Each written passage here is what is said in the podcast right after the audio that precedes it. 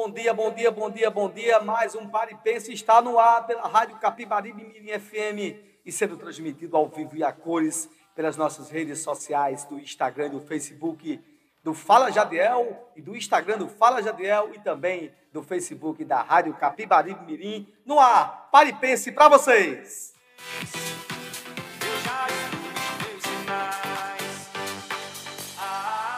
E hoje é sábado, dia 25 de junho. É, antivéspera já passou, véspera já passou, o dia passou, mas estamos no mês junino. Então hoje é o dia do programa que vai ser dedicado especialmente aos festejos juninos e ao São João. Só vai tocar forró aqui, viu, Antony? Pare e pense para vocês. Meu bom dia aos nossos irmãos e amigos de São Vicente Ferre. Meu bom dia aos nossos irmãos e amigos da Chando Esquecido de Sirigi, de toda a nossa região, de Jararaca, Mata Limpa. E também aqueles que nos escutam pelas nossas redes sociais, não só aqui em São Vicente, mas também em outros municípios, em outros estados, no Brasil e no mundo. Pare e pense para vocês. O programa que leva para você mais informação para formar a sua opinião. E hoje o dia está quentíssimo, que hoje é o dia especial do Paripense, especialmente para o São João. Então a gente vai tocar aqui músicas juninas para vocês, músicas antigas. Eu estava me lembrando ontem, um dia desse sobre o grupo, como é que era o grupo? Um grupo B dos três do forró? Não. É, daqui a pouco eu me lembro para que aqueles que eram mais das antigas. Genival Lacerda, me lembrei de Genival Lacerda agora. Tem umas músicas interessantes, né, do o, o rádio da Ivete, né? Coitadinha da Ivete, facilitou e não estragaram o seu chevette no nome da música. eu gostava pra caramba dessa música quando eu era mais novo. Mas, gente, e como não pode deixar de ter, ah, a gente também aqui vai falar também sobre os assuntos que rolam nossa política de bastidores de São Vicente, do Brasil e do mundo. Então, quero também mandar um grande abraço aqui para todos os comerciantes. Hoje não tem feira, mas tem ali uma feira meia boca livre.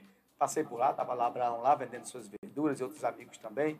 Os supermercados estão abertos. Aqueles é, que estão na luta, né, que são os nossos comerciantes, né, nossos e logicamente também são nossos patrocinadores aqui na nossa rádio Capibari Mirim, os donos de lojas, né, de os nossos amigos donos de farmácias, todo o comércio, né, os do- os donos de bares, né, de restaurantes aqui de nossa cidade, de Sirigi, da lá da Chano Esquecido, aqui de São Vicente. Gente, muito bom dia para vocês. Deus abençoe vocês todos. Um sábado de paz e muita tranquilidade. E estamos aqui, ao vivo e a cores para vocês, no nosso Pare e Pense. A gente vai soltar uma músicazinha, e daqui a pouco a gente volta com nossa opinião.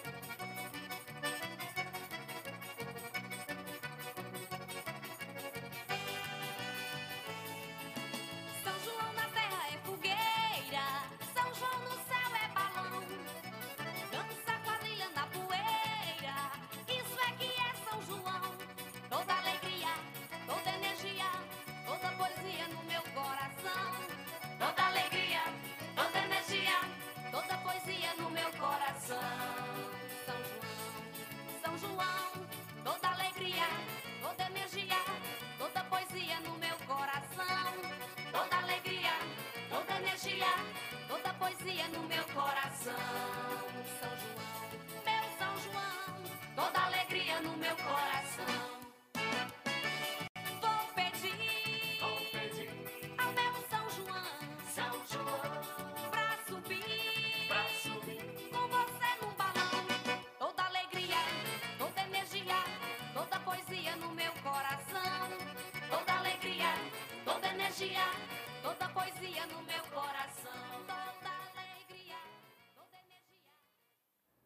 Voltamos, voltamos, voltamos, voltamos, voltamos ao nosso Paripense, programa que leva para você mais informação para formar a sua opinião.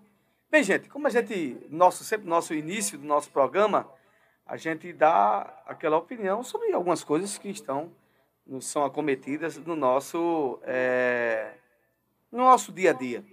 E por que não falar do que tem se passado hoje sobre a questão é, de combustível caro, coisa e tal.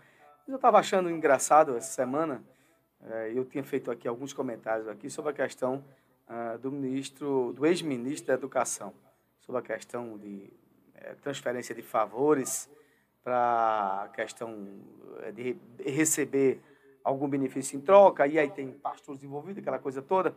E a gente sempre dizia o seguinte, a gente tinha assim, um certo conhecimento do, do ex-ministro da Educação e a gente via que era, aparentemente, era uma pessoa ilibada. Só, para que fazer, criticar aqui o cara sem ter provas, a gente não faz isso. Né? A gente não faz isso. Então, a gente estava aqui observando e alguns amigos meus aqui, o pessoal das nossas redes sociais, solicitando muito aqui a minha opinião sobre isso. Gente, aqui eu, eu, eu quero ainda me adentrar, adentrar mais ao assunto. O que eu acho que é, é lamentável, né? Que a gente passou aí quase quatro anos, a gente não teve uma política de educação clara, clara, né, sobre os rumos da educação no nosso país. Né, os índices de educação de aprendizado, principalmente atenuado ainda mais, agravado ainda mais pela nossa, pela questão da pandemia também né, a falta de, de, planejamento, de integração entre municípios, estados e a União, uma desgraceira total. E o que é que a gente vê? Né? O que a gente vê foi isso, virou um, um balcão de negociata. Nesse processo de, mal, de balcão de negociata, né, infelizmente, se vê claramente que o ministro, o ex-ministro, no caso, Milton Ribeiro, né, estava envolvido claramente né, nessas, nessas facilidades, nessas facilidades. E aí, o que é mais agravante ainda, é que ele recebe também né, o, o, o benefício da amizade que ele tem com o presidente, para o presidente dizer, olha, estão fazendo aqui uma investigação e vão te investigando, então, então te, te organiza aí. O que é se organizar aí? Se você tiver alguma prova, você elimina. Né? Se você tiver alguma coisa que possa comprometer você, você esconde. Eu pergunto, era isso que, que o, o governo é, Bolsonaro pregava? Não era. Ora, se isso fosse em governos anteriores, né, como no governo do PT, o governo Michel Temer. Qual seria a posição hoje daqueles que fazem o governo atual? É aquela velha história. O que dá para Chico, dá para Francisco. Quer dizer que quando é para mim, pode. Quando é para os outros, não pode. Né? Então, isso leva a crer o seguinte, claramente, né, que quem é amigo do rei está se sentindo né, né, o, o, grande protegido. Quem não é amigo do rei, é, bota para lascar e vamos lá, vamos investigar, vamos pintar a miséria. Gente, é isso que a gente está vivendo hoje. Né? E aí, as, os áudios, as imagens, né? Está tudo muito claro, né? E a gente observou aí durante a semana todinha. E eu quero entrar nesse contexto. O contexto que eu estou falando é esse daí. Quando é que é, se fosse, se fosse uma denúncia com outro partido ou com outro presidente que estivesse no poder, se tivesse, fosse com o PT, como é que seria o procedimento? É, é certo isso? E ainda vem uma coisa que eu acho absurdo, o cara diz, ah, mas aí o desvio era pouco, eles faziam negociação para retirar 50 mil, 100 mil, não interessa se é um real, um milhão de reais.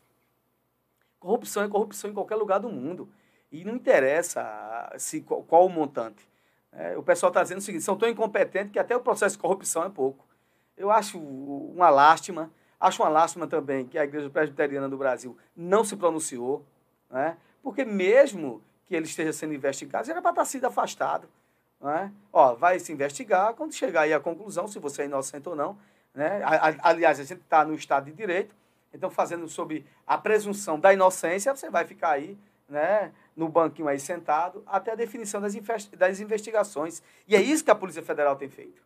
Né? Agora, com certeza, né, a ação que a Polícia Federal fez com certeza o presidente sabe, sim, pelos seus gabinetes institucionais de inteligência, que haver, né, soube com, com antecedência, que haver essa inserção, né, esse pedido é, de prisão sobre, é, sobre é, é, é o ex-ministro. E aí deu no que deu. Aí quer dizer que você recebe a notícia privilegiada, manda o cara se organizar, que vai levar uma, uma batida policial. E estranhamente, o cara no outro dia já está solto. Né? Ora, eu nunca também fui muito a favor dessa questão dessas prisões preventivas, né, para pressionar a pessoa para ficar lá com autoestima baixa e querer entregar e para se livrar da cadeia, dizer tudo que sabe e o que não sabe, só para se dar bem. Né? Quem fazia muito isso era Sérgio Moro e deu no que deu. A minha grande pergunta é o seguinte: ora, se fossem outros governos, qual seria a atitude do governo Bolsonaro? Dizer que era o homem mais honesto do mundo? Dizer que isso não podia acontecer? Dizer que, tá, dizer que alguém estava sendo privilegiado? Esse é o grande absurdo. Né? A gente está vivendo, é, parece que um, um, um estado de exceção de direitos. De exceção de direitos. Tem direitos aquele que é amigo do rei, que, que são amigos do rei. Aqueles que não são amigos do rei vai ter que sofrer né, as penalidades da lei. Então, isso não é certo, isso não é democrático, isso não é republicano. Então, para quem preza, preza tanto, né, preza tanto sobre honestidade, preservação de direitos, não acho isso que seja. Então, só, é, só, que, só quem tem direitos é aqueles que são meus amigos que estão me rodeando, os outros não têm. Esse é, o, é a grande lástima, é a grande, a grande lástima que nós estamos vivendo hoje dentro do regramento do Estado de Direito. É isso que a gente está passando. Os desdobramentos dessa, dessa acusação. E sem falar que é o seguinte, que é o seguinte, é, você vê que um primeiro depoimento, o próprio presidente diz, não, eu com esse tem mais, o ex-ministro, ele é super honesto e não vai acontecer nada. É isso, coloco minha cara no fogo e depois disse logo, ah, é, parece que está envolvido em algumas coisas aí. Todo mundo sabe que está envolvido. As, as gravações são muito claras, existia sim um envolvimento lícito, né, ilícito, aliás, né, sobre é, fazer através de benefício, através desses outros amigos dele, do ex-ministro da Educação. Que pena. Eu também achei, eu também pensei claramente né, que o senhor Milton Ribeiro é um cara decente libado, apesar de estar no governo. Né? E a gente não pode estar julgando as pessoas simplesmente porque não apoiam o governo ou porque não simpatizam com as ações do governo. Agora, as atitudes para defender coisas ilícitas que o governo faz, isso é um, uma aberração. Aí a minha pergunta é o seguinte: se fosse o governo do PT, a atitude seria a mesma? Se fosse o governo do Michel Temer, do Fernando Henrique, a atitude seria a mesma? Né? Como seria, como essas pessoas que estão hoje é, do lado de cá da mesa, no poder no caso, iriam se comportar? Iriam se comportar. Né? Então, é essa a tragédia que nós estamos vivendo, uma exceção do Estado de Direito. Esse é o programa Pare e Pense, o programa que leva para você mais informação para formar a sua opinião. A gente vai de bloco comercial, Antônio, daqui a pouco a gente volta.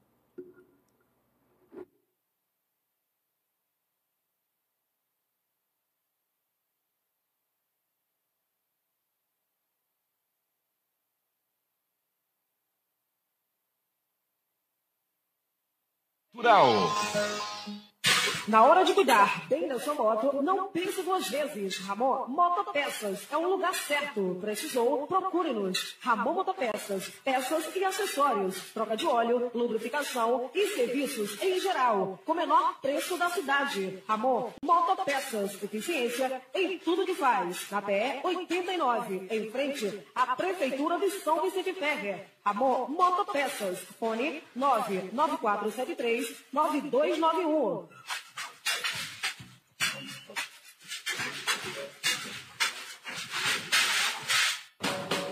Frigorífico Mafisa, o mais completo e diversificado balcão de frios da região. Peixes secos e congelados, galinha abatida de todos os cortes, matriz, frango, a popular pé seco, peito, coxa, asa, miúdo, além de ovos brancos e vermelhos, salsichas. Frigorífico Mafisa, um novo conceito em servir bem. Na rua João Araújo 58, em frente ao destacamento da Polícia Militar, São Vicente Ferrer, Pernambuco.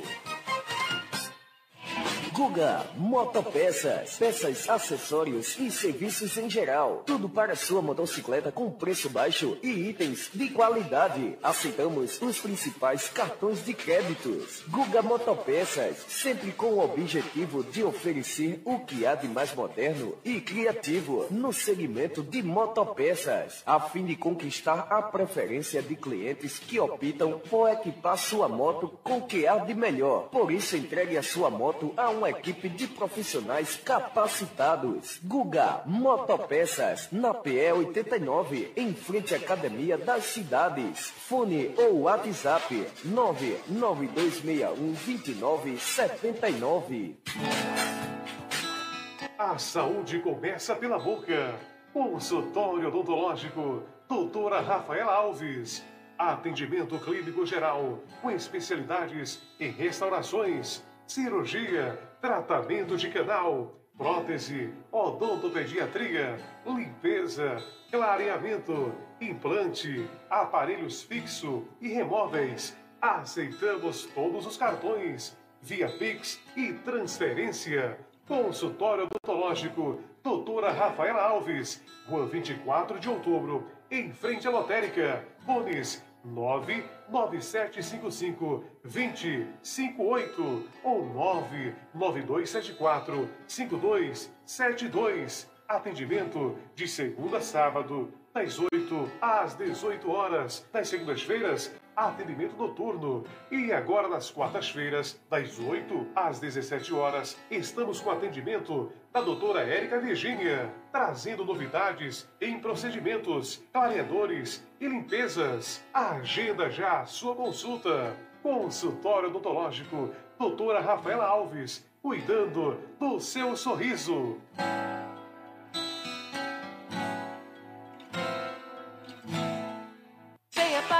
Motos. Vende troca motos novas usadas. Milton Motos. Milton Motos, localizado na rua Marçal Emiliano Sobrinho, telefone 3631-0205 ou 9935-1423, no centro de Timbaúba. Instituto Adelino Silva, aulas para a vida, valores para sempre, matrículas abertas, do maternal ao nono ano, participação em concursos municipais, nacionais e internacionais, acompanhamento psicológicos, ambiente limpo, organizado e com salas climatizadas, atendendo a todas as regras e protocolos de saúde e segurança, formação de pequenos escritores, aulas de inglês desde a educação infantil, laboratório de informática com ensino aplicado, matemática prática com materiais concretos, diversidade eventos internos e oficinas artísticas, balé, xadrez e música. Rua Sebastião Regis, número 12, fone 991 21 47 99, São Vicente Ferre, Pernambuco. Não perca a oportunidade e faça já a matrícula do seu filho. Instituto Adelino Silva, aulas para a vida, valores para sempre. Da escola pra gente aprender. Respeito com os amigos, a gente deve. Central das Rações, o melhor para o seu animal. Rações de todos os tipos e marcas conceituada. Acessórios para gatos, cachorros e pássaros. Central das Rações, pintos, calopsitas, codornas, entre outros. Tambores para armazenamento de água e muito mais. Central das Rações, tudo para o seu animal. Pátio da Ceasa, Antigo Bar do Prequito. Fone 99335 0258. Organização Humberto e Família. Apoio Cultural. Materialize seus sonhos. Na hora de pôr a mão na massa, venha para o lugar certo. Casa Nobre Materiais de Construção. Tudo o que você precisa em um só lugar, com o melhor preço e o melhor atendimento. Dispomos de toda a linha de tubos e conexões, ferramentas, tintas, material elétrico e hidráulico, areia, cimento e coberturas, da fundação até a caixa d'água. Solicite já seu orçamento. Na Casa Nobre você encontrará as melhores formas de pagamento, via Pix, boletos e em todos os cartões de créditos. Casa Nobre Materiais de Construção. Está localizada no loteamento Padre Nazareno, em São Vicente Ferrer. Fones 995412837 ou 973285664. Organização Sérgio Moura e Núbia Nóbrega. Agora em São Vicente Ferrer, você conta com a Casa do Criador e Farmácia Veterinária. Produtos veterinários para o seu animal de estimação.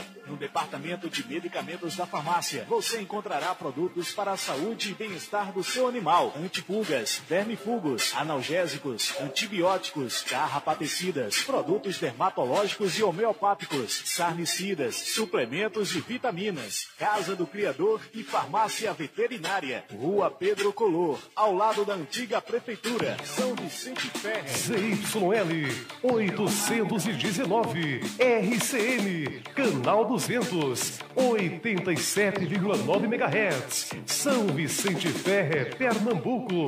Um serviço de radiodifusão da Associação dos Agricultores do Capibari Mirim. Presidente Jadiel Lopes. 10 horas e 22 minutos.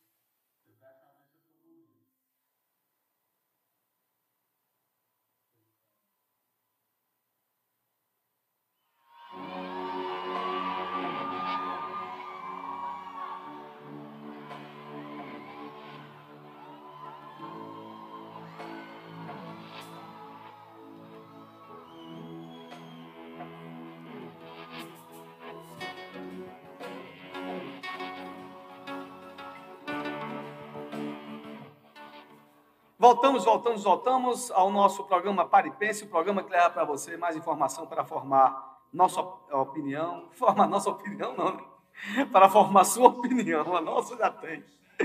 Estamos aqui ao vivo e a coisa agora com o nosso Benício Elias, nosso Dui, que tem colaborado sempre com o nosso programa. Meu amigo Dui, muito bom dia para você. Tudo tranquilo? Como é que está o São João? Se apresentou, Dui, na quinta-feira, foi muito bom lá. Que é o nosso Dui, é o nosso nosso eterno artista da nossa casa de taipa, não é isso? Estou dizendo que é nossa. Eu sou quase um patrimônio também da casa de taipa. Liga o microfone, Dui. Tá sem, tá sem aí. Liga o teu microfone. Ligou? Tá sem áudio. Ligou o teu microfone aí, aí?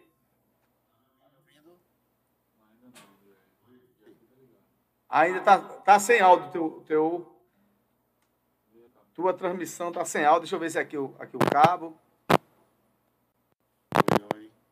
Alô, voltou, Dui? Pronto, ok. Muito bem, estou escutando em alto e bom som. Era o cabo nosso aqui. Muito bem.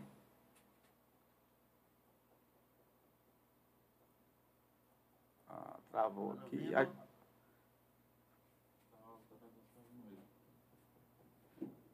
Pode falar. A gente vai. Ok, estamos aqui lhe, lhe- lhe ouvindo em alto e bom som. Muito bom dia para o amigo.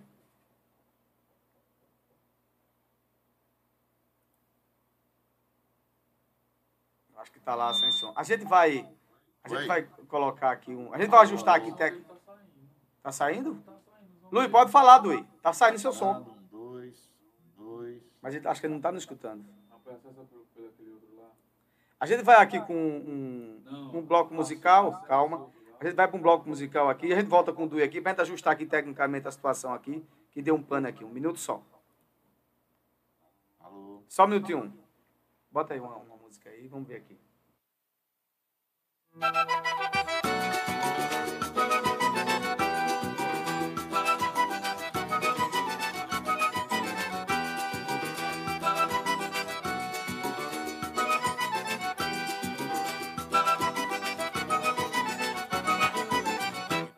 De embalo, eu quero ver forró. Eu vou dançar forró, vou me balançar. Dançar agarradinho, roxinho no roxinho. Sentir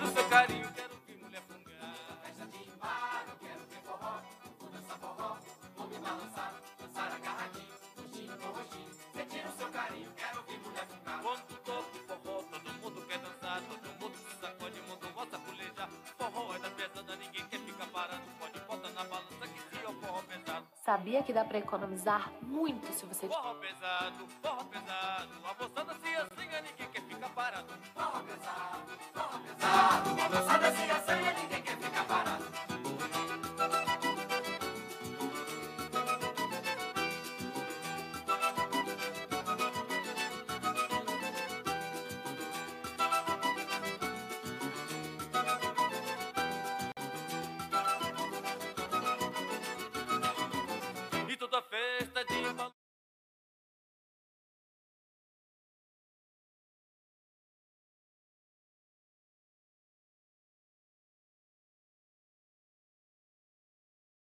Balançar,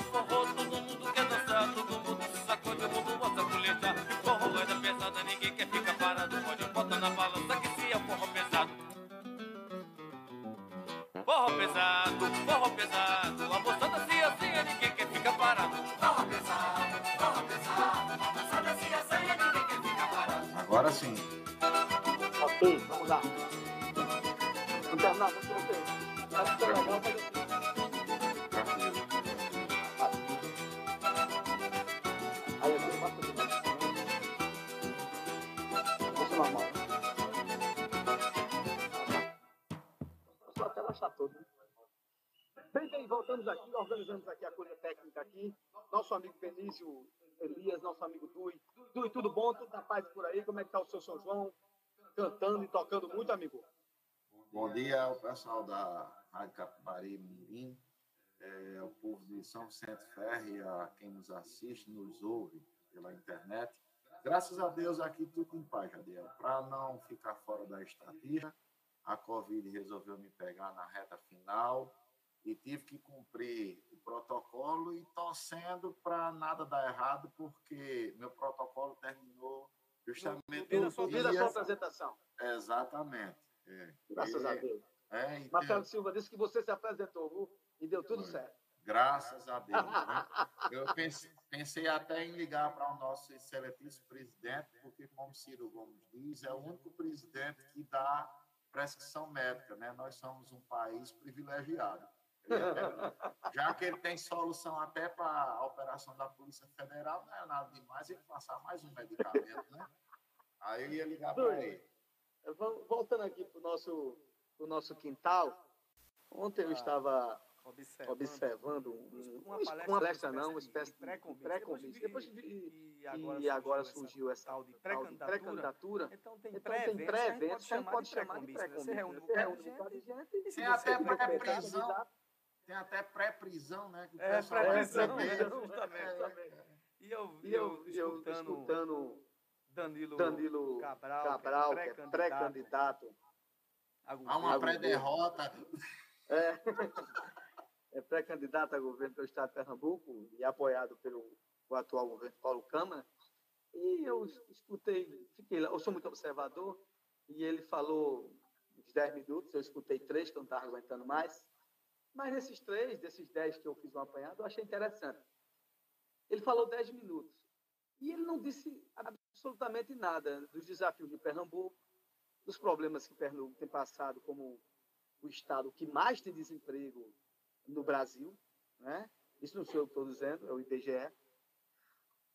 E a, a ausência de capacidade de investimento do, do Estado, alguns investimentos muito isolados, mas o discurso dele era tão bonito, tão maravilhoso, que eu achava que não é de Pernambuco que eu estou morando, deve ser outro local. E mesmo assim, começou a falar, a falar, e ele falou eh, do ex-governador que morreu, o Eduardo Campos, dizendo que foi um governador maravilhoso, mas já partiu, não é nem esse. Não é? E ele não fala de Paulo Câmara. Parece-me que Danilo Cabral está querendo esconder Paulo Câmara, Du. E você acha isso também? Jadiel, é, eu costumo dizer que o que a gente achava antigamente era botija, né? Nem isso a gente acha mais, né? É, os números falam por si. é, você sabe que da política eu apenas gosto e admiro, não sou da área, mas me atrevo a dar minha opinião. Eu vi, eu vi pessoas, é, cientistas políticos, né, debatendo antes do lançamento do nome de Danilo, que enquanto o pessoal estava correndo contra o tempo, a equipe de Miguel Coelho, a equipe de Anderson, né, é, preparando um plano de governo, porque hoje a maior parte das campanhas será feita através das mídias digitais. Tivemos uma experiência nessa última campanha, onde se trabalhou muito fake news. A preocupação de Marília e do PSB era discutir a paternidade de Lula. Lula é pai de quem? Não, Lula é meu pai. O outro puxava do lado, dizendo, não, Lula é meu. Né? E Pernambuco ficava para último plano. A questão de Pernambuco, qual os problemas de Pernambuco? Não, isso aí a gente vê depois. Vamos logo discutir quem é que Lula vai botar a mão por cima.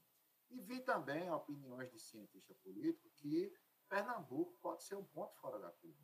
Né? Estão se creditando muito na questão de eleger Lula e, por tabela, eleger o candidato que ele vai apoiar. Que já aconteceu na história política de Pernambuco situações como essa de fazer o presidente e o candidato a governo do presidente eleito não foi eleito. É como você muito bem colocou em conversas nossas de bastidores, que doutor Miguel Arraes perguntava qual é a vontade do povo, né?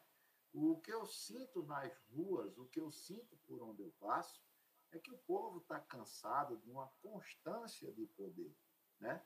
Não é à toa que se tem república, não é à toa que se tem democracia, que é para se ter a alternância, de, até de gestão, né? porque é, unanimidade é burra, ninguém é dono da verdade absoluta.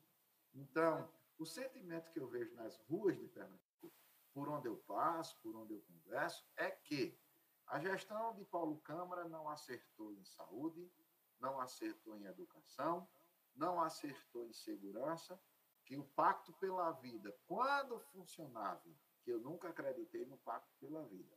Eu não acredito, eu não acredito no sistema de segurança que é, trabalhe índice quantitativo ao invés de qualitativo. Se paga pelo mesmo peso a morte de um cidadão de bem e a morte de um traficante que sistema de segurança nenhum evita a sentença de morte. Quando o camarada determina matar, ele mata até dentro do fórum. Então, assim, Paulo Câmara não acertou em saúde, não acertou em educação, não acertou em segurança, não acertou em estradas. Então, o povo, que não é bobo, que não é besta, né, que besta é quem pensa que o povo é besta. O povo só falta acordar para saber a força que ele tem. Então, é, respondendo à sua pergunta, não existe advogado, advogado bom para causa perdida. O governo de Paulo Câmara é de tamanha incompetência que não teve prestígio próprio né, de dizer assim: não, vamos apresentar o nosso candidato. Teve que ir lá para Brasília pedir esmola de atenção a Lula para apontar o candidato dele. O PT também atirou no pé em esnobar Marília.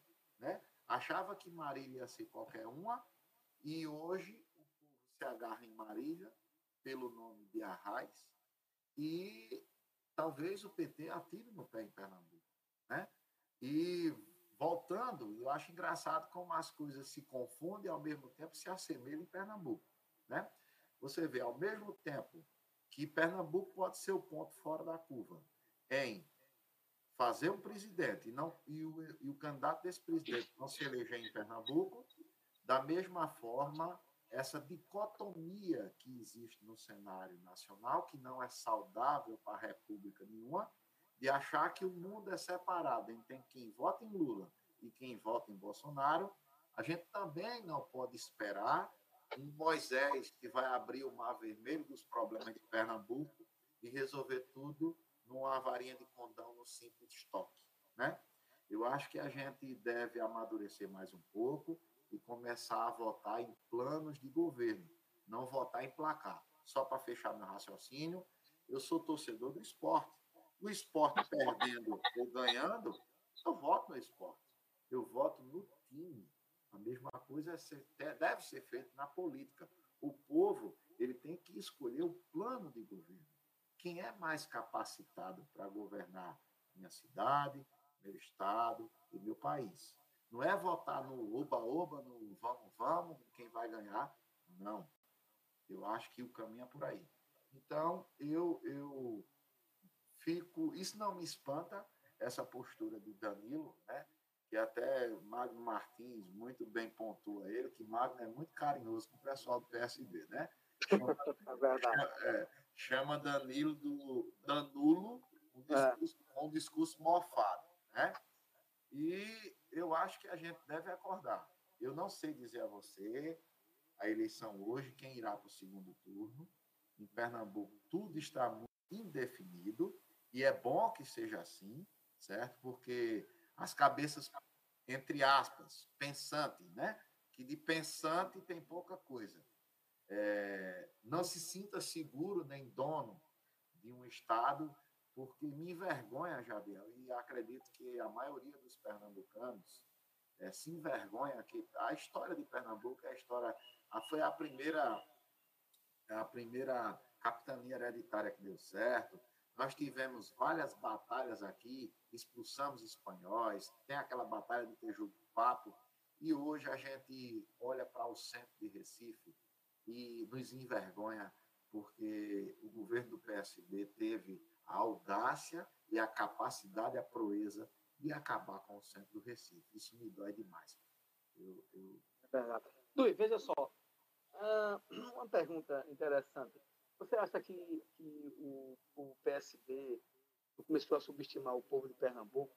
Porque há, há um tempo, eu digo a você, há uns 10, 15 anos, dentro do processo político, as experiências de pau mandado, ou seja, vou botar aqui um poste, vou eleger um poste, não tem sido muito boa, nem na, na, na esfera municipal, nem na esfera estadual, nem tampouco na esfera federal. Então, me parece que para o bem ou para o mal, eu acho que quando é bom e o cara se mostra com uma capacidade boa, é, para mim é natural que você apoie alguém, pô, eu tenho aqui uma boa gestão, né? quem está do meu lado também é, também tem uma capacidade boa também de, de visão de gestão pública, pode ser apoiada. Mas tem algumas coisas assim estranhas. Pô, vou aqui eleger um aqui que não é nada, nem veio de onde, caiu de paraquedas, vou eleger.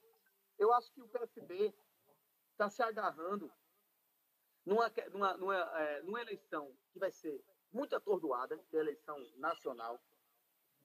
E, e você disse bem, o jogo não está jogado. Eu acho que a eleição nacional vai ser uma eleição super disputada. Pode ser que o presidente seja eleito, pode ser reeleito, pode ser que ele não seja. Mas eu acho que é, é muito perigoso achar que uma pessoa vai eleger o outro. Então, eu não, eu não compreendo, eu não compreendo claramente que Lula poderá e terá tempo de estar elegendo ninguém, porque ele tem que se eleger. Isso é tão claro que todo mundo sabe que Marília também vai votar em Lula, que Danilo vai votar em Lula. Né? E Lula não pode não não, não tá com essa bola toda para se dar o bel prazer de não, eu vou querer só o apoio de Danilo. Se tivesse com aceitação de percentual na estratosfera, com certeza diria. Mas isso não está acontecendo. Então eu acho que o tiro que o PSB deu foi um tiro erradíssimo, atirou no pé, né? jogou todas as suas cartas né? no processo nacional, achando que esse processo nacional ia ser vinculativo, né? ia, ter um, ia ser reverberado para o povo de Pernambuco. O povo de Pernambuco está dizendo o seguinte, olha, a gente não vota no teu governador, a gente vota em você, mas no teu governador não. É isso que as pesquisas estão dizendo.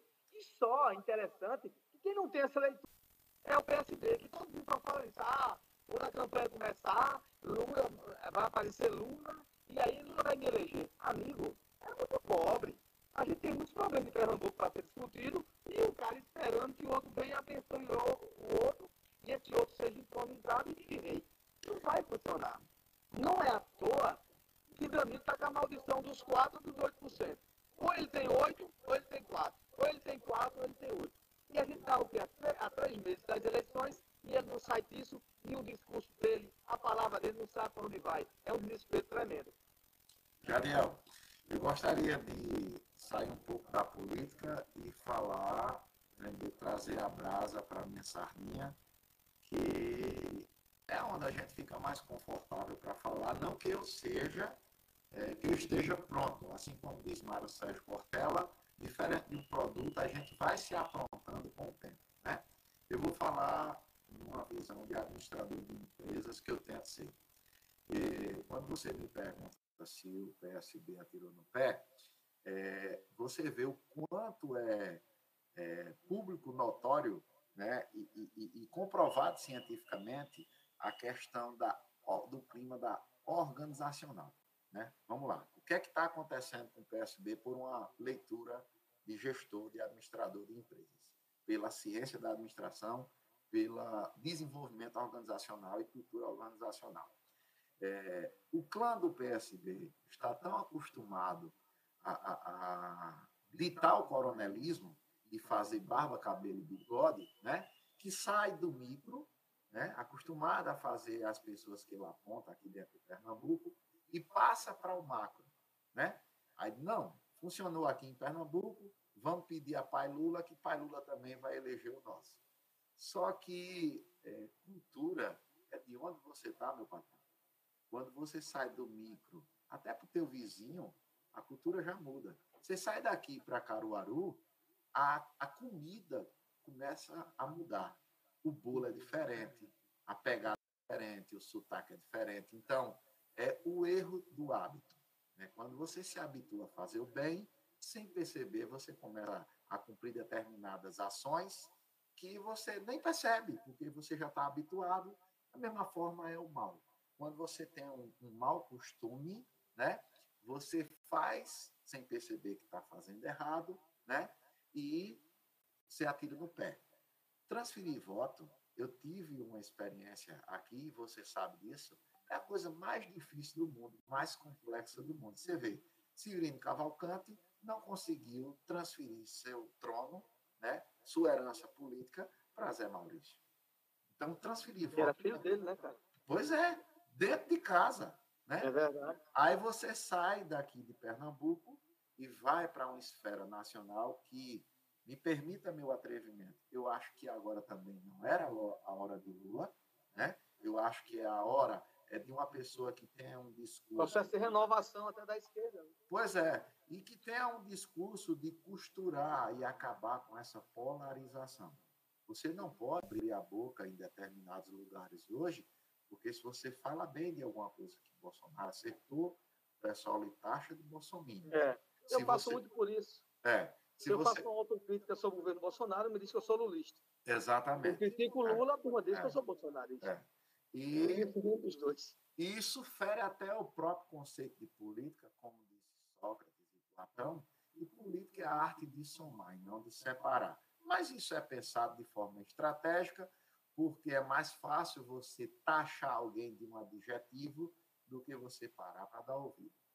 Uma claro. sala, né, numa sala de aula onde você tem 40 alunos e tem aquele aluno com mais energia, é mais cômodo, coloca na zona de conforto da professora e olhar para o aluno e dizer que ele tem problema do que você aprender com o aluno e se dedicar. Então, respondendo sua pergunta, é, eu acho que a lei do retorno bota cada um no seu lugar. O tempo dos campos em Pernambuco acabou, até porque é perigoso juridicamente se ele conseguir fazer um sucessor, porque vão ser 20 anos de poder em Pernambuco e Renata Campos pode entrar com ação de uso capião e passar Pernambuco por né? Meu medo é esse. Né? Então, é. então, esse é meu maior medo. E eu queria só endossar com a, a palavra de Enzi Ozzi, o que é, quando ele diz o seguinte, é, 100 dias para as eleições, está no Twitter dele hoje, já sei muito, muito próprio o que a gente está conversando, não vamos deixar desilusão com o cenário político nos afastar da política. Está insatisfeito com as opções que temos para presidente? Foque nos deputados e senadores. É no legislativo que faremos oposição contra qualquer um dos populismos que seja eleito. É, você então, tem que eleger um, um, um, Congresso forte. Não é porque. Para que esse Congresso seja defensor das minorias é, né? por... e daquilo que realmente se estabelece como social. Né? É, então é só acordar o brasileiro, Jadiel, para que ele. O voto a deputado é que é importante. Exatamente. Já que a gente não tem tempo. O voto a senador. É, a gente não tem tempo para construir uma terceira via, sejamos bem verdadeiros e, e, e sinceros, né? que é, é um pecado grande para a nossa república, para o nosso país, a gente só ter duas opções para votar e, na verdade, a gente Luiz, nem sobre tem. essa questão da, da, terceira via, eu fiz um comentário um dia desse aqui e eu acho que a grande imprensa tem sido ruim Claro, tem sido claro, mal. claro. Porque a terceira via, ela, ela, ela está aí já faz tempo. É.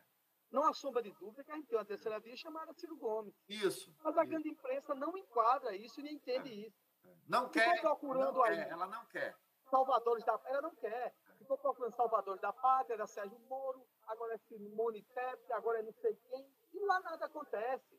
E fica dizendo, olha, não temos uma terceira via, tem. O problema é que vocês não querem, né? É, é dizer que Ciro Gomes é uma. E veja só que loucura. O, a, é, taxam Ciro Gomes como um cara explosivo. A mim, pelo amor de Deus, o presidente da República Ele é do Tibete, ele é monge. é, é quase um monge. É. Então, é uma conversa louca. É, a grande questão é essa. O- o- os candidatos que não se enquadram dentro do sistema, né, e eu digo sistema financeiro verdadeiro, quem manda é o mercado. Hoje mesmo, para você ter uma ideia, Lula já teve quatro, quatro reuniões com o sistema financeiro, que está na Folha de São Paulo de hoje. Amanhã, Bolsonaro vai ter mais uma reunião com o sistema financeiro. Então, é, é o, o que, é que esses candidatos estão fazendo? Estão falando a linguagem que o sistema financeiro quer, Isso. Isso. que os grandes empresários querem. Isso. Jadiel, Entendeu? Jadiel, essa Então, questão. é isso que está acontecendo. E esquece claramente, esquece claramente que nós temos uma terceira via com a visão de Estado, com a visão de mundo diferenciada e que é tão qualificado. Mas não, mas ele é explosivo, explosivo. Vocês elegeram um presidente altando quase uma bomba atômica. Mas é como eu estou falando para você. Mas ele é- não interessa. ao- Não, Ele não mas- interessa. Sabe não, por quê? não. Porque ele tem falado contra o capital. E outra coisa, Ele tem- quando se fala contra o capital, não vai ser o candidato que esse, que esse capital quer. é, outra coisa, é, é aquilo que eu falei para você. Eu, eu volto para o mesmo discurso. Para a imprensa, eu até não, não, não gosto nem de usar esse nome imprensa, porque eu tirei uma carteira de jornalista, não por vaidade, né? mas para abrir certas portas e tento fazer dentro das minhas limitações, não digo que sou jornalista, porque eu só me considerarei jornalista na hora que eu fizer um curso universitário. Mas para ter acesso a certas informações que eu tinha dificuldade. Mas a imprensa, entre aspas, que isso não é imprensa? Se você for para o Código de Ética do Jornalismo, ah, o intuito é esclarecer e orientar o, o povo. Por que é que eles não querem engolir Ciro Gomes? Porque Ciro Gomes tem preparo de tirar né, os abutres de cima do povo. Então, ter Ciro Gomes, reconhecer Ciro Gomes como terceira via, vai dar trabalho a, a, a esses que se dizem da imprensa e que vivem tirando proveito. Né? Então, Ciro Gomes, para ele, é, apresenta perigo. Porque com Ciro Gomes, você tem que ser para dialogar. Você não vai engolir Ciro Gomes com, com, com um discurso pequenininho. Na questão de, de, de personalidade, eu também sou explosivo, pô. Quem não é? Quem não é? E quem, quis, e quem quiser um- um- uma pessoa centrada, pega aí um monstro tibetano e bota ele no partido e vai votar nele. Né? Elege o Papa como presidente. É, é, o que eu preciso, enquanto cidadão brasileiro, é de gestor. Eu acho que de negociata e de politiquinho já deu. Já, tá Já deu o que deu. É, a gente precisa de gestores. A gente precisa de pessoas que. Você vê, eu vi uma reportagem essa semana, cara, que entre os 10 bancos que mais lucra- lucraram esse ano, cinco são brasileiros. Cinco são brasileiros. Rapaz, tenha paciência. E outra coisa, e todo o capital, e todo capital financeiro, ele está baseado em cinco bancos no Brasil. Isso. né? Se você vai em qualquer outro país aí, tem uma multidão de bancos. Eu não sou né? contra. O, é, oferecimento do crédito é mais amplo. Mais olha, eu não sou contra o capitalismo. Eu sou só contra a divisão de renda. Que não Ah. adianta eu ter o maior rico do país e o maior número Eu, de eu vou deixar bem claro. Eu, eu, na minha leitura, na minha leitura, todo governante, e aqui eu estou falando de Brasil, ele deixou alguma, algum legado. Um legado positivo. Isso, Um claro, legado positivo. claro, claro, não é? Agora, falar a verdade é bom. Até hoje eu estou procurando um legado positivo do governo atual. Ontem eu tive com um rapaz, né, um amigo meu, ele disse, Adel, eu dirijo caminhão, e ele votou em Bolsonaro. Dirige caminhão desde 14 anos de idade. Ou seja, desde a época, você é um cara. Desde a época da ditadura, no caso. Ele nunca viu óleo diesel mais, mais caro que gasolina. O grande problema da. Mas você está falando de combustível. Estou falando, sabe por quê do óleo diesel? Porque o óleo diesel ele tem uma capacidade social de interferência econômica. Por quê? Porque nossa malha rodoviária é 99% através de caminhão. Já deveria ser de é ferro, né? O, o diesel é que leva, é onde leva os alimentos para os supermercados. Os insumos produtivos. Se aumenta, esse é custo indireto. Ele vai na mercadoria, ele vai no quilo de feijão, no quilo de charque, na, no, no, no, no, litro de óleo, que é nem litro, que agora é 900 ml. Então, então essa é a, é essa loucura. Aí começou uma gritaria do governo federal, através do próprio presidente, dizendo que o grande culpado era o ICMS dos estados. Eu sempre soube que não era. Porque a capacidade de aumento e a ação de aumento vem né, da paridade de preços. Aí o presidente diz, mas eu não mando, porque a, a Petrobras é, é uma empresa, é, claro, né, com, com, capital aberto, tem ações na Bolsa de Nova York, onde quer que seja. E quem decide aí é o Conselho, o, o, o Conselho Executivo da Petrobras, juntamente com o seu presidente. Tui, o Conselho, hoje, da Petrobras, são 11 conselheiros, 11. Desses 11, seis, maioria, seis, foram indicados pelo presidente Bolsonaro. Essa é a grande verdade. Desse conselho de 11, seis foram indicados pelo presidente Bolsonaro. Então ele tem maioria para mudar essa paridade de preço internacional, criando o quê? Uma, espé uma, uma, uma espécie né, de preservação do, do consumo interno. Externalizar o, o, o consumo externo a preço de dólar. Mas você tem que preservar, principalmente no diesel, porque o diesel tem uma capacidade social e econômica. Toda vez que o diesel aumenta, a mercadoria, né, o, o, o, quilo de carne de charque que você compra no supermercado vai aumentar. Né? O quilo de peixe, um quilo de arroz, um quilo de feijão, por quê? Porque não, não cai de paraquedas essas mercadorias no supermercado, não. Ela vem de transportadora. E a transportadora precisa lançar esses preços. E ela cobra mais alto o frete, e na hora cobra o frete mais alto, o cara que é dono do supermercado vai ter que repassar esse preço também. Isso é natural, isso é lei de mercado. Aí ficou enganando as pessoas, enganando. Pronto, o ICMS agora está zerado, a taxação. Aumentou de novo. Ontem ainda aumentou 5% de novo gasolina. Vai chegar a 10. Já tem estados do Brasil que é 9,19 um litro de gasolina e 9,29 um litro de óleo diesel. Então fica enganando as pessoas. Por quê? Porque não tem seriedade de falar a verdade. Aí fica só. Né? Amanhã é os comunistas que vai invadir um país. Né? Ah, depois, daqui a pouco é a família. Olha, se realmente vocês estão é, pedindo para proteger a, a, família, a pátria amada Brasil com a família, preserva o preço do combustível e preserva o valor das mercadorias do supermercado, que as pessoas estão passando fome. Hoje tem mais uma, uma relação do próprio IBGE, que é do governo, mais 5% dos 20 e tantos que já existem, chegando a 30% de pessoas que estão abaixo da linha de pobreza. Sabe o que é abaixo da linha de pobreza? As pessoas passando dificuldade. Voltou de novo as pessoas atrás de, de madeira para fazer fogo, fazendo fogo. O índice de queimaduras com álcool aumentou, porque as pessoas não têm mais condição de dar 130 reais num botijão de gás. Então fica só mentindo para as pessoas. Então esse, esse é o problema. Tem que discutir os problemas do país. E quando a gente chega no Estado, tem que descobrir os problemas do Estado. Jadiel, é, eu quero só discordar de você aqui sobre essa questão de governo de Bolsonaro não deixou nenhum legado para o país. Bolsonaro ele criou, né, um aumento de produção de produtos para queimadura, né? Primeiro, essa questão dos acidentes com álcool, por estar tá queimando lenha, e ele mesmo que está usando agora produto de queimadura que ele disse que, que botava a cara a fogo pelo ministro né, da educação.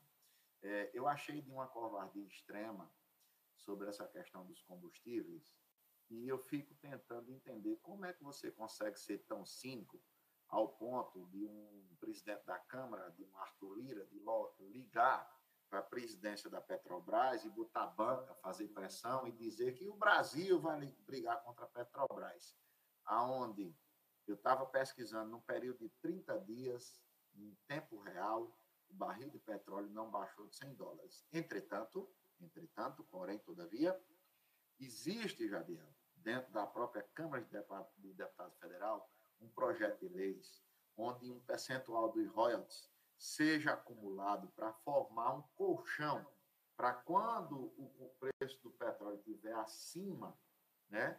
Do, do, do, é o fundo compensatório. Exatamente. E isso não foi para votação, pô.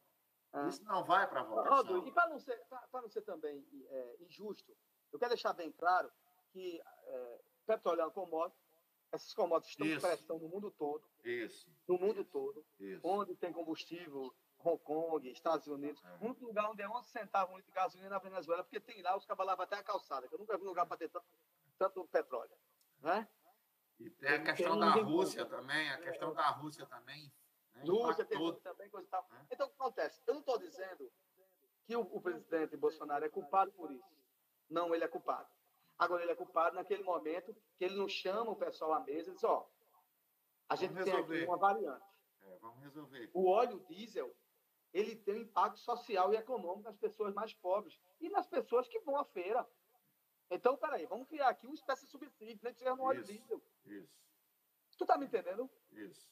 Tá faltando governo. E chamar é. essas pessoas, esse conselho não tem maioria com ele, né? Não é para dizer assim, olha, amanhã, olha, e a ilusão. Ninguém fica pensando que amanhã o diesel vai dar 3 reais ou gasolina. Nunca mais vai dar. Só se um, um barril de petróleo chegar de novo a 40 dólares. Chegar a 30, 40 dólares. Eu então mesmo... isso não vai acontecer. Eu, é? Agora, mesmo... tem que ser verdadeiro com as pessoas. Todo mundo sabe que a Petrobras só tem conversa, não é mais nossa. Eu, eu fiz aqui um artigo sobre isso. Né? Ela tem ações na Bolsa de Nova York, tem um grupo francês e um grupo americano, são quase donos aí, e quer lucros e dividendos. E outra coisa, o governo tem que ser verdadeiro. Esse mês, a Petrobras passou para o governo 44 bilhões de reais. 44 bilhões. Então ela recebe o governo federal também recebe. Ora, o que é o fundo compensatório? Eu vou receber esse valor que a Petrobras está me passando e vou aqui dar uma equilibrada no preço. Pelo menos no óleo diesel. Que o óleo diesel, repito, o óleo diesel e o gás de cozinha são os dois. O óleo diesel e o gás de cozinha têm uma pressão maior sobre a sociedade. E é de fato, temos que ser verdadeiro. Combustível está num preço terrível no mundo todo. Tem sido, o Equador está se acabando lá, estão brigando lá, matando gente lá aqui na América por causa do preço dos combustíveis. E a gente não vai deixar isso acontecer. Né? A gente precisando de, de, de ações que sejam ações efetivas, ações claras, transparentes. Agora, eu nunca vi. O governo está querendo abrir uma CPI contra a Petrobras, que é dele mesmo. Eu nunca vi. Um próprio governo. Antigamente as CPI eram abertas pela oposição. Agora não. O próprio governo que abriu uma CPI contra a empresa que ele. Porque quem nomeou o presidente não é o presidente? Quem nomeou o presidente da Petrobras não é o próprio presidente? Quem nomeou os conselheiros não é o próprio presidente? Senta na mesa, gente. Qual é a saída que tem? Ó, a gente não pode baixar o preço. Mas eu estou recebendo aqui lucros e dividendos da Petrobras que eu posso baixar esse preço. Né? Agora, aí veja só um problema que nós vamos ter. Zeraram o ICMS a estados. Consequentemente, o ICMS vem uma parte do ICMS para os municípios. Então, a gente vai entrar num problema. É, repasse para a saúde. Tem ICMS aí que dá para pagar quase uma folha de pagamento. Os municípios vão começar a sofrer, os estados também. Por causa, por causa dessas loucuras e que não acontece nada. Aí, e outra coisa, e caiu por terra todo o discurso. Porque na semana, quando zerou o ICMS, no outro dia aumentou 14% o diesel. É uma leitura que a gente faz, e não é uma leitura porque lado A e lado B. Eu acho não. que o governo precisa, e aí qualquer governo que seja, poder ser Bolsonaro, Lula, quem já fosse, sentar na mesa e falar a verdade. Né? A gente sabe que os combustíveis estão numa alta no mundo todo, mas precisa saber qual o tipo de combustível que tem um impacto social maior. É diesel. As pessoas andam de ônibus, a mercadoria que chega, chega através do diesel. A nossa, o, Brasil, quando preferiu a malha rodoviária, e é através de malha rodoviária, não é através de trem. Se fosse de trem, tinha um impacto menor, mas não é. Isso. Essa Isso. é a grande verdade. Jadiel, o resto é publicidade. Eu quero só fazer aqui minhas considerações finais, né? Uhum. Diz, dizer a você que é, me senti muito feliz, muito realizado, pedindo licença aí na Rádio Capibari Mirim, de dizer o quanto foi emocionante para mim tocar aqui no palco principal, né, ter o reconhecimento do, do, público. Também fiquei muito feliz, Luiz. É. E ontem tivemos Moura Fontan, Maurinho, Cultura Nordestina, Ranieri, Vaqueiro Ranieri, que é lá de Terra Nova, lá do Sertão. Hoje teremos Gil Maceta, Will Bonner e Brasas do Forró. Só que hoje, infelizmente, eu não vou estar no palco, porque eu vou tocar no distrito de Pizarra. Casa de Itaipa vai tocar lá. E no dia 28 teremos Dudu Sacaninha e Tairone, aqui no Palhoção. Né?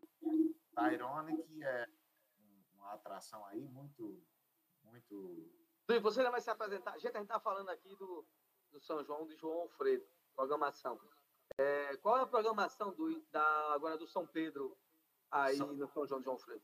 Olha, hoje nós temos Gil Maceta e o Bonner e Brasas do Forró, hoje. No é. São Pedro é Dudu Sacaninha e Tairone. Tairone que vai fechar com chave é, O São Pedro vai ser o quê? Numa, numa sexta? Numa terça-feira. Terça-feira. Terça-feira. Dia 28. É. No dia 24 tem a questão do Buscapé, a gente não tem atrações na rua. Mas 24? Dia... Aliás, 29, 29, 29, 29. É, que é dia de São Pedro, né? Toda cidade uhum. tem festa, aqui a gente tem a questão do Buscapé. A sua banda vai se apresentar ainda no palco, no palco ainda? Na, não, na atração principal? Não, não, não. Nós tocamos dia 23. Vamos tocar hoje em Bizarra, que é distrito de Bom Jardim. Aí, Bom pertinho. É, pertinho de vocês. E dia 30 é quando a gente encerra a programação oficial do São João de João Alfredo 2022, mas no loteamento Frei Damião, lá pertinho da casa Zé Martim. É bom porque eu vou na casa Zé Martim comer pamonha, porque eu não sou besta, né? As coisas só... é. Mas, Jadiel, eu tá deixo aqui, deixo um abraço.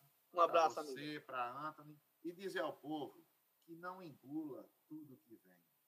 Questione as informações. Aquilo que não é da sua área, pesquise busque checar as fontes e não deixe se levar por falácias, por conta de fada.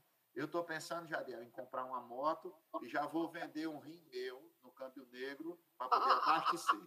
Né? Um abraço, Jadiel. Paz e luz a todo o povo Muito São obrigado. Vicente Temos aí nosso amigo Benício Elias fazendo, vai ficar sempre quando... fazendo um comentário políticos e questões administrativas do processo de empresário, dos especialistas em gestão empresarial também nosso amigo do Ilhado João Alfredo. Um abraço, amigo, e até o próximo Pé, se Deus quiser. A gente vai de bloco comercial, daqui a pouco a gente volta.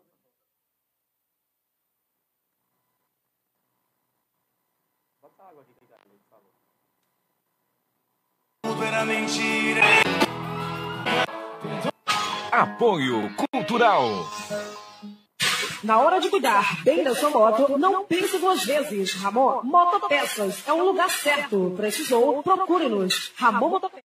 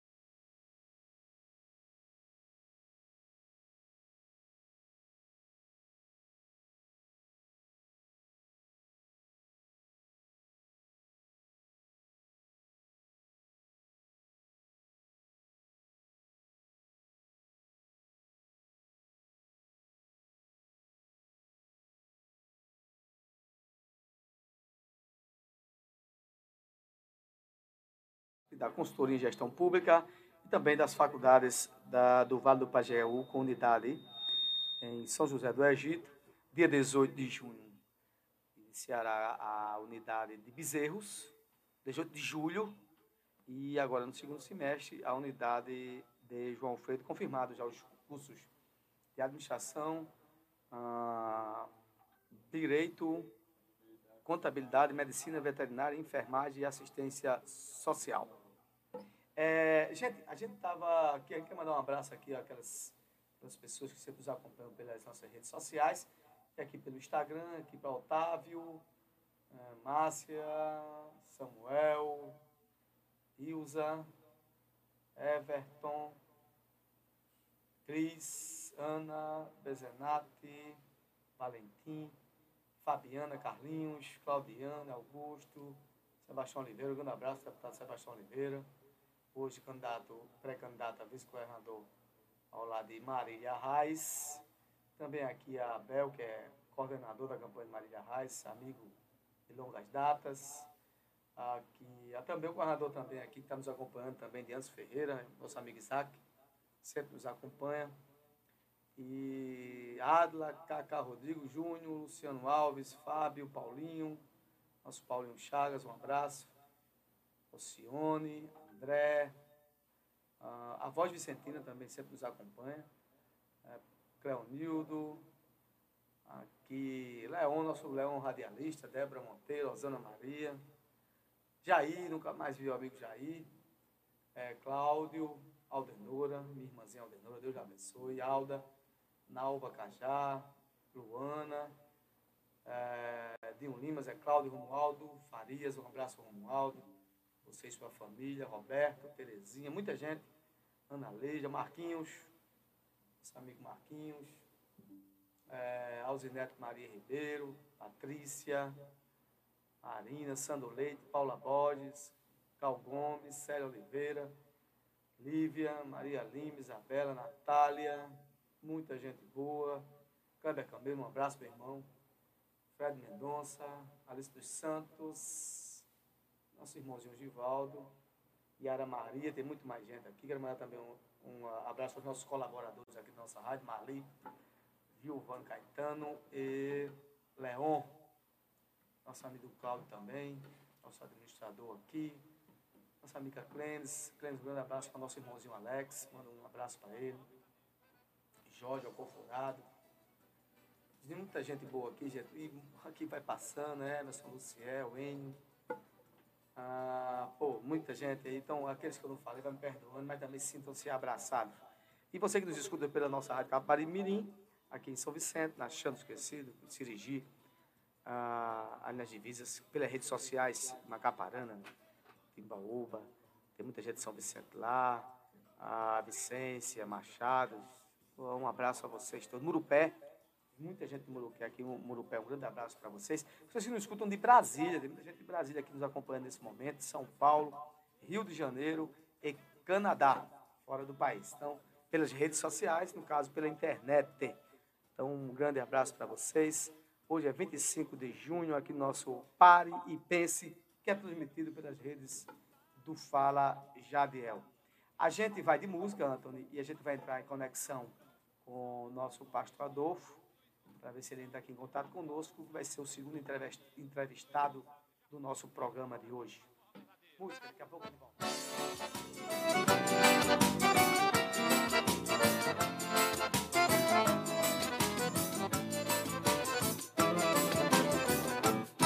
Morena, quando é que tu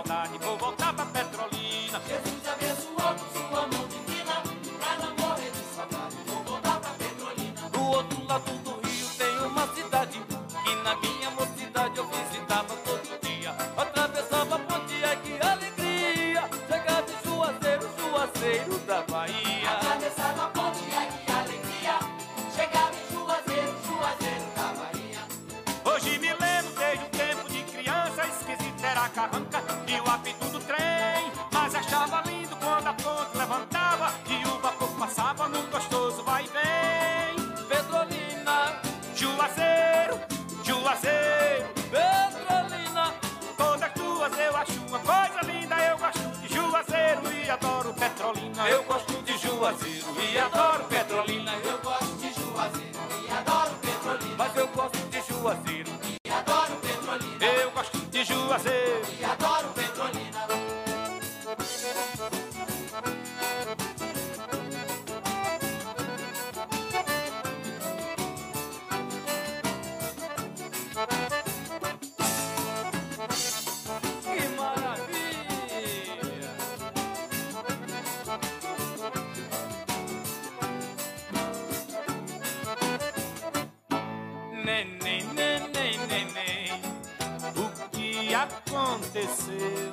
don't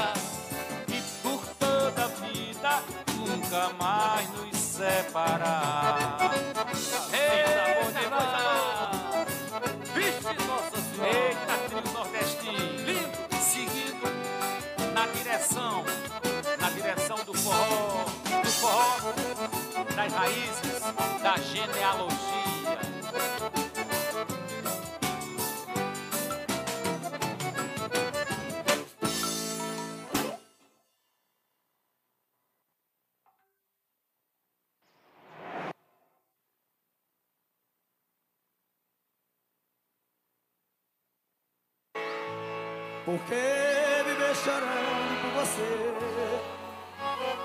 Se tu nem ao menos quer me ver Não sei porque eu fui te dar o meu amor Se você não dá valor Canta comigo Aos que sinto por você gostosa Uh! É brasa do forró!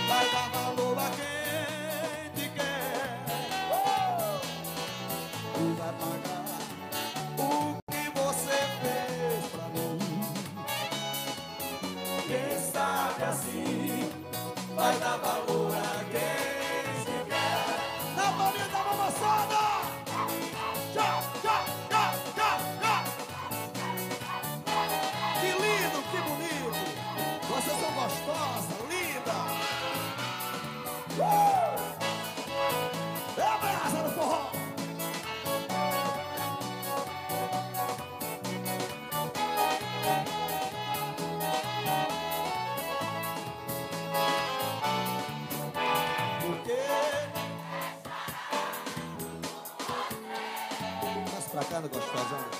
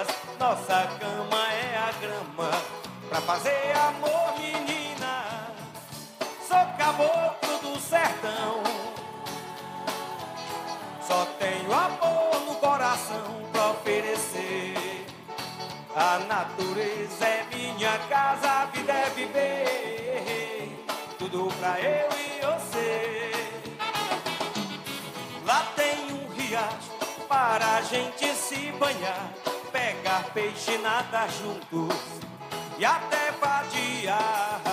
Quando for de noite, nós acende o nosso amor. Faz fogueira, não tem frio, pois sou seu cobertor. Sou caboclo do sertão, só tenho amor no coração pra oferecer. A natureza é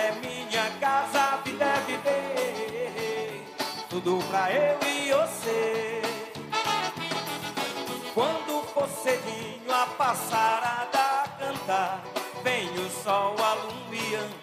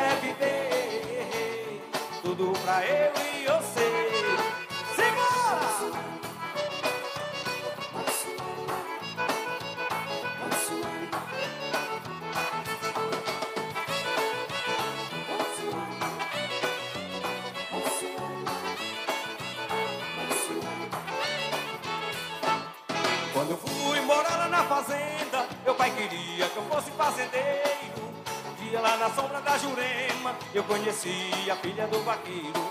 Uma menina de cabelos compridos, sorriso lindos, com olhos de sereia. Ela ficou no meu pensamento e foi aí que eu me apaixonei. Ela ficou no meu pensamento e foi aí que eu me apaixonei.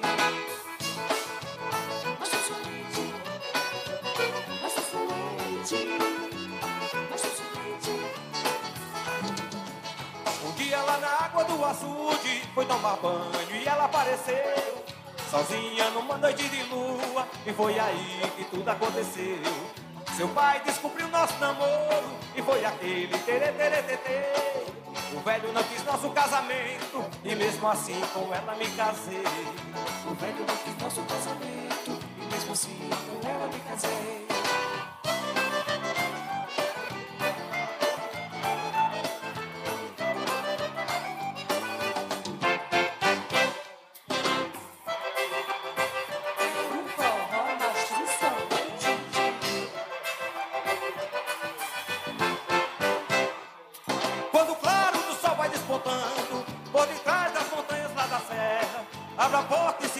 da terra.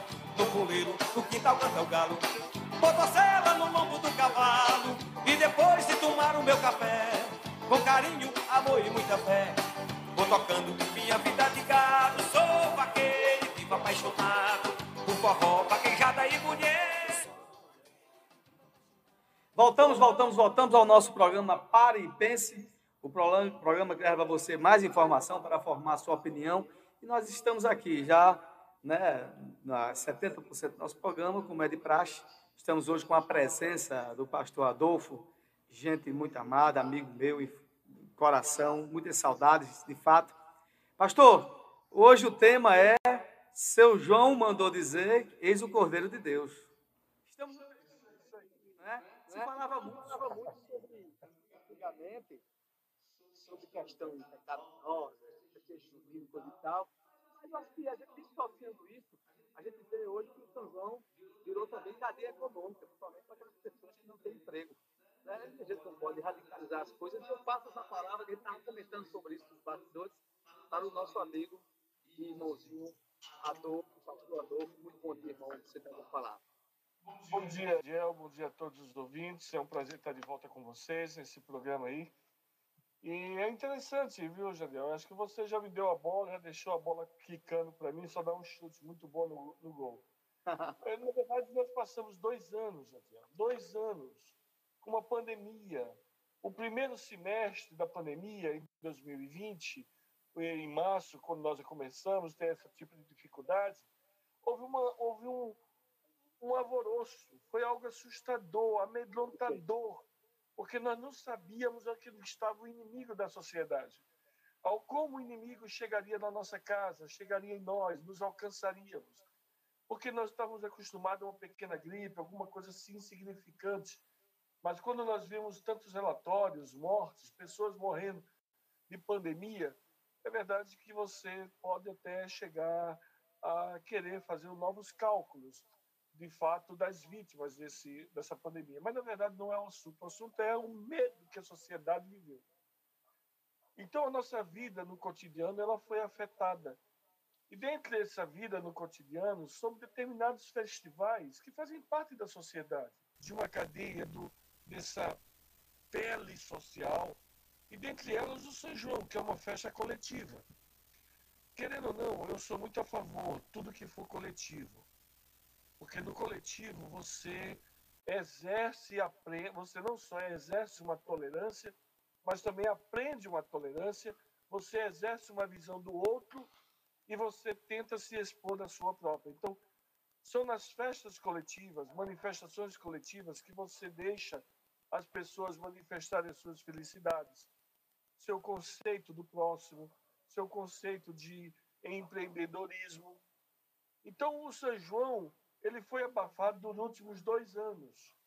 Há pessoas que vivem disso. Eu tenho amigos que vivem de, desses eventos, por exemplo, Fena Hall, onde ele só em colocar lá faz um bom trabalho, aquilo ali ele sustenta a família dele por meses. Verdade, é verdade, também com eles.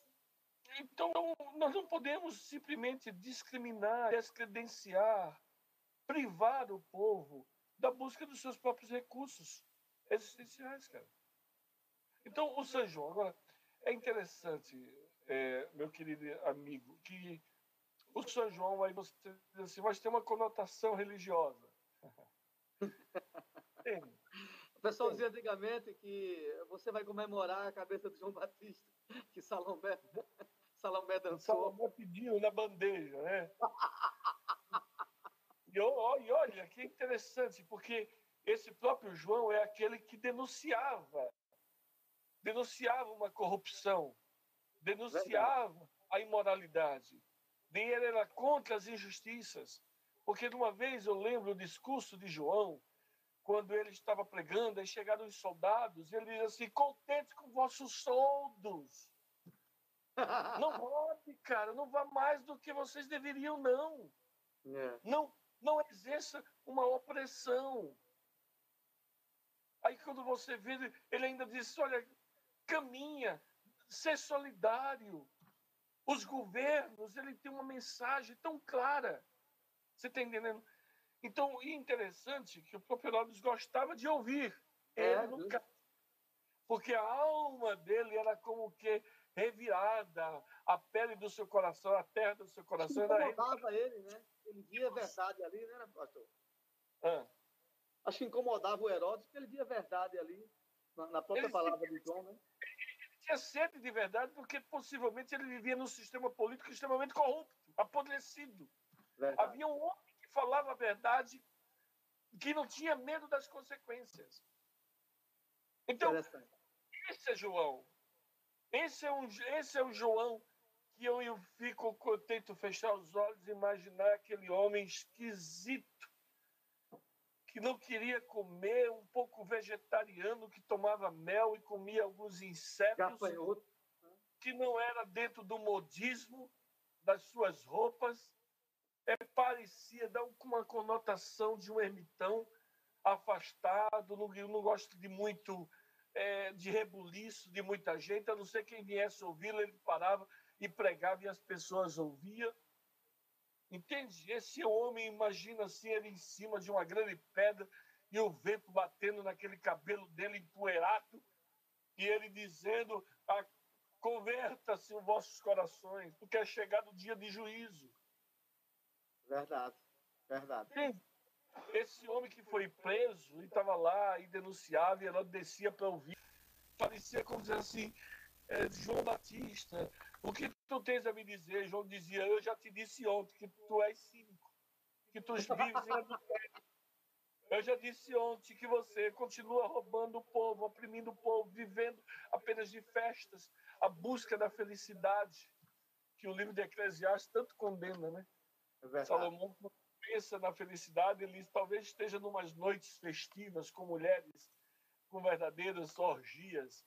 Aí Salomão bebia, bebia e teve ali mais de 700 mulheres, 300 concubinas, pensando que ali era a felicidade. E ele disse: tudo isso é vaidade, tudo isso é pó, tudo isso passa, tudo isso se vai. Aí você vive a vida intensa, pensando que é na intensidade da prática, daquilo que te dá prazer naquele momento, é que está a felicidade. E ele diz: tudo isso é vaidade. O verdadeiro sentido da felicidade, da alegria, do dia a dia, está em temer a Deus, caminhar com Deus, buscar a Deus. Adolfo, é, pastor Adolfo, nessa disso, de, de, dissociarmos as coisas, é interessante que você iniciou falando, a gente começou a falar sobre isso, e aí a gente tem duas coisas muito, muito claras. Né? Ele falava das práticas de governo, né, de opressão, né, daquele governo lá de ostentação, e o povo sofria. Mas ninguém entrava naquela concepção, ó, o povo precisa se manter, precisa é, é, buscar o seu pão de cada dia, né? dentro dos próprios festejos, que com certeza na época existiam as datas, né? as datas festivas do, do, dos próprios judeus. Então é interessante demais essa sua palavra, quer dizer, ó, os caras estão lá buscando lá o seu pão de cada dia.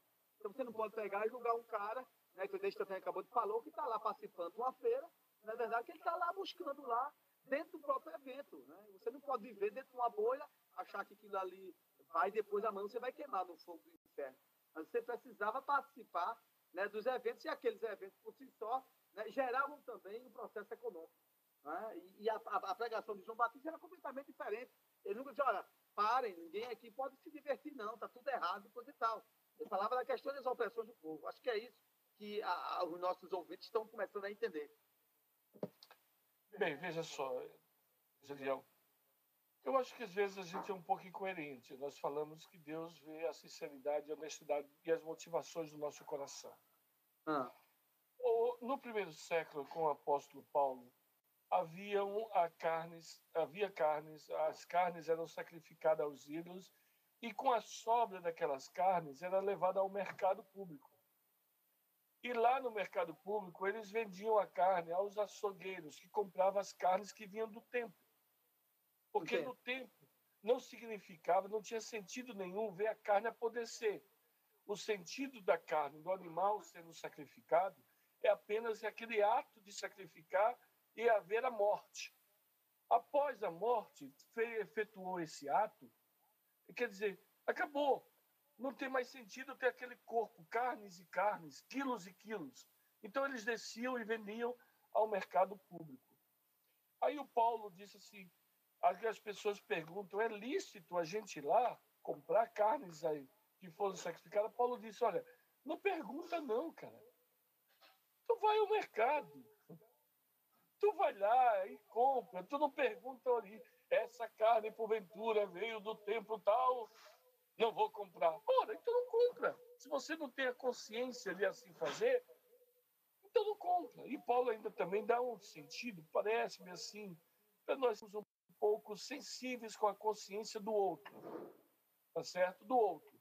Mas se você tem uma consciência que você entende que aquilo não vai te abafar, nada te impede de você fazer as coisas. Dentro de fazer as coisas, eu posso dizer, tomar proveito dessas festividades e vender uma pamonha, vender uma canjica, aproveitar e ganhar um dinheiro na realização dessas festividades sociais, porque elas deixaram embora tendo o seu início, os seus primórdios, com uma, um tom religioso, hoje ele está, está extremamente social, sociabilizou-se.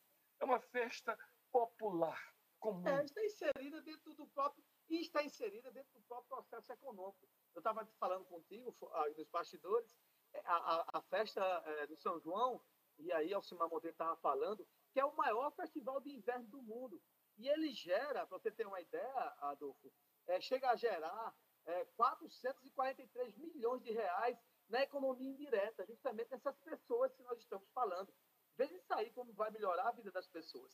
Não é toda uma cadeia de pessoas, de técnicos, de bom, aprender seu. É, nas padarias, né? As pessoas fazem mais bolos de milho, coisa e tal. Então tem uma cadeia econômica dentro disso aí, que isso aí amanhã você não vai andar com um piano nas costas, eita, eu vou pro inferno, porque eu participei de São João e fui aqui celebrar a cabeça de João Batista. Não tem mais nada a ver. Acho que é muito claro, a sua palavra abre a cabeça das pessoas no sentido das questões sociais, normal, que as pessoas precisam buscar o seu pão cada dia. É muito importante. Olha, semelhante modo, daqui a pouco nós estaremos comemorando o Natal. Perfeito.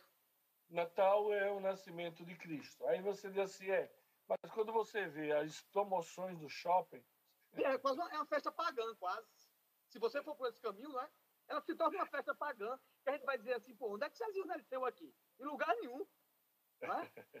isso mesmo. Perfeito, você entrar numa loja, no shopping e perguntar, hoje é Natal, é aniversário de quem? O cara, sei lá, só sei que eu estou em promoção. Eu só sei que eu estou aqui. Tem um cara gordo ali de vermelho que disse que é Papai Noel. Deve ser ver o nascimento dele. Bom, e você vai e compra e toma proveito claro, de uma promoção de shopping de Natal. É por, pela vista de Natal, estão fazendo promoções e você vai e compra. Por favor, eu só estou querendo colocar atos e pontos para que haja uma, uma ponderação. Para a que haja. Das coisas, né?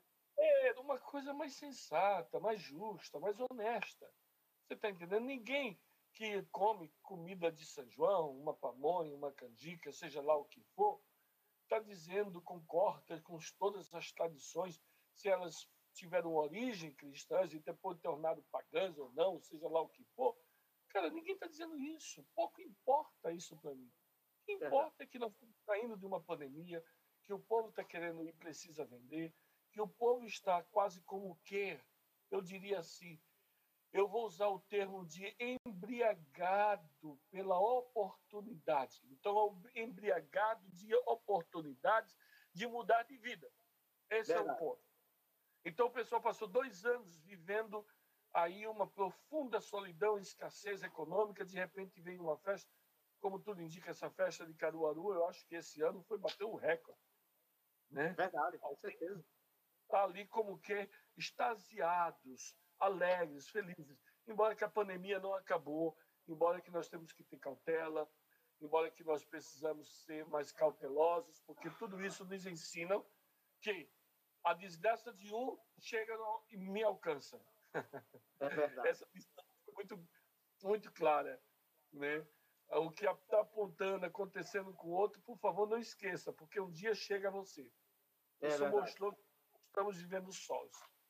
É. Então, eu acho que é um momento oportuno, é um momento muito feliz. Hoje, agora pela manhã, eu estava conversando com um jovem, é, eu acredito que ele deve estar aí assistindo, é o chamado Deda Max, Deda Max um fotógrafo. Um ele, Deda Max. Fazendo um mexão para ele aqui. Um dos maiores fotógrafos de Mato Grosso. Muito bem. É, muito talentoso. Estava conversando com ele com tantas outras assuntos. Tá, Mato Grosso está com a gente aqui né, nas redes sociais. Um grande abraço. A gente também se sente honrado em saber que ele também está nos acompanhando. Pois é. Então eu compartilhando, falando, mandei até o link para ele e para outras pessoas também daqui de Recife. Obrigado. Adolfo, como já é de praxe, já é de tradição, esse é o momento agora que hoje é sábado, né? Dessas festividades todas, né? E a gente com muito equilíbrio, como você é uma pessoa muito ponderada, né? Que sabe equilibrar as coisas né? dentro do reino, né? Não tem nenhum, nenhum princípio de heresia com esse você sei da sua capacidade, do que você, é, da sua integração, do seu compromisso com o reino. A palavra está com você na nossa reflexão do nosso sábado.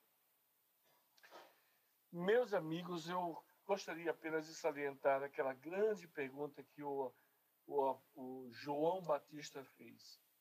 Ele estava já na cadeia e, quando na cadeia, ele pediu que os seus discípulos fossem fazer uma pergunta ao Senhor Jesus Cristo. E ele diz assim: quando chegares lá, pergunta a ele: És tu aquele que havia de vir ou havemos de esperar algum outro? E Jesus diz para os seus discípulos: vai e volta, diz a ele que os cegos estão vendo, os aleijados estão andando, o evangelho está sendo pregado, está havendo uma grande manifestações. E o que me chama a atenção é que o Senhor Jesus, mesmo sabendo que ele estava preso, o Senhor não disse: diga João esse meu servo fiel, esse grande profeta que viveu um pouco da sua singularidade ministerial, cheio de Deus, de unção tremenda, que hoje à noite eu estarei indo na cadeia libertá-lo. Nada disso. O Senhor não disse nada disso a João, só disse: responda, João, que os cegos estão vendo, os aleijados estão andando, e que é pregado o evangelho aos pobres, é pregado o evangelho a todas as pessoas que se arrependam. E João, na cadeia, recebeu aquela mensagem, resposta de Jesus, e eu acredito que foi uma resposta confortadora. Ele dizia assim: A minha vida não foi em vão. A minha vida foi anunciar de que esse Cristo viria e ele veio. Eu quero deixar nessa, nessa manhã, nesse sábado de São João, uma palavra a você. Que você também viva um pouco dessa experiência que João teve de anunciar o Cristo, o Filho de Deus, o Messias, que há de vir, e quando ele vier, levará para si um povo todo especial. E que ele veio no passado, deixou uma mensagem e que nós hoje devamos pregar, devemos pregar e anunciar essa vinda desse grande Filho de Deus. Portanto, peço a Deus que Deus guarde vocês, que vocês não se iludam que a felicidade não está pela quantidade de copo que você beba ou quantidade de festa que você participe. A verdadeira festa, a alegria é: eis o Cordeiro de Deus que tira o pecado do mundo. Que Deus te abençoe, que Deus faça com que você se alegre com essa mensagem, a mensagem pascual, a mensagem de Cristo que morreu na cruz para te dar vida. Muito obrigado, meu querido Jadiel e ao seu público, esses ouvintes. É satisfação estar com vocês aqui. Pastor Adolfo, pastor, muito obrigado. Foi tremenda a sua reflexão para o dia como hoje. Muito, vamos dizer assim, que a gente, a gente é viaja, viaja, viaja, não da vida, da vida, porque nós estamos aqui, estamos aqui, ele agradecer demais, demais a sua disponibilidade de estar conosco, e se prepare para novas oportunidades. Deus abençoe vocês. Vamos agora com o nosso pastor Adolfo.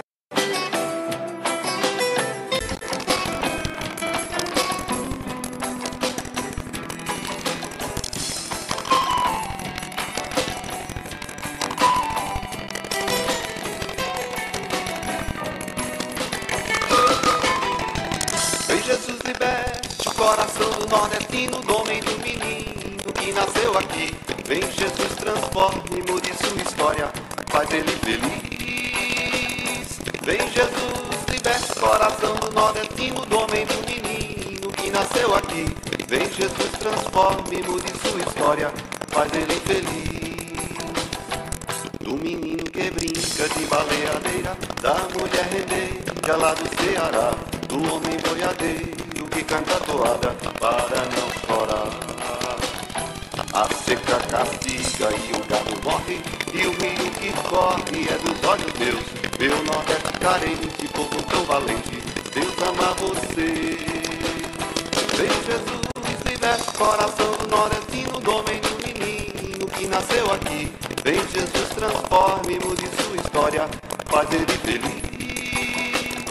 Vem Jesus, liberte o coração do nordestino, do homem do menino que nasceu aqui. Vem Jesus, transforme, mude sua história, faz ele feliz. Ceará, Lagoas, Paraíba, Sergipe, Pernambuco, Bahia. Essa festa linda.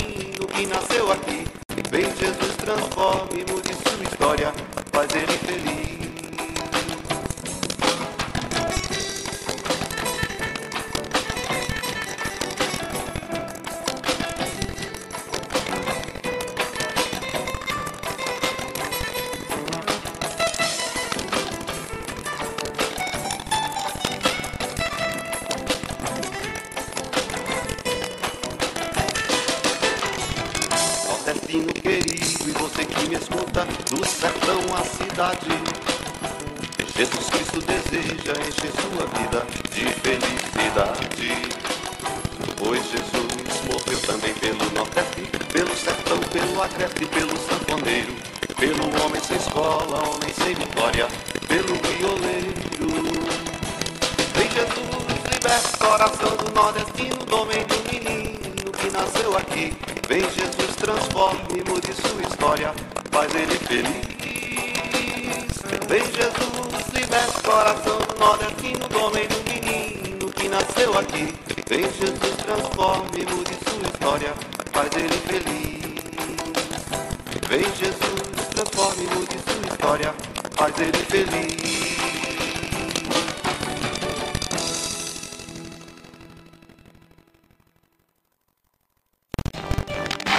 Pare e pense. Apoio Cultural com GESP. Consultoria, apoio e eficiência na tomada de decisões em gestão pública. Com GESP. Pare e pense.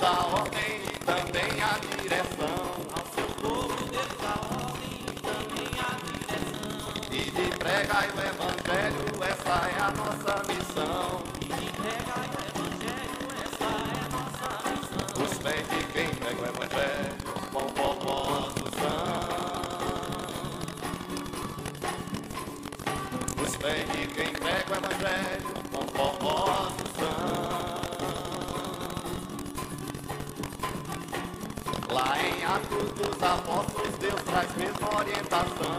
Lá em dos Apóstolos, Deus traz mesma orientação. E sede minhas testemunhas em toda e qualquer região. Sede minhas testemunhas em toda e qualquer região. Os pés de quem prega o evangelho,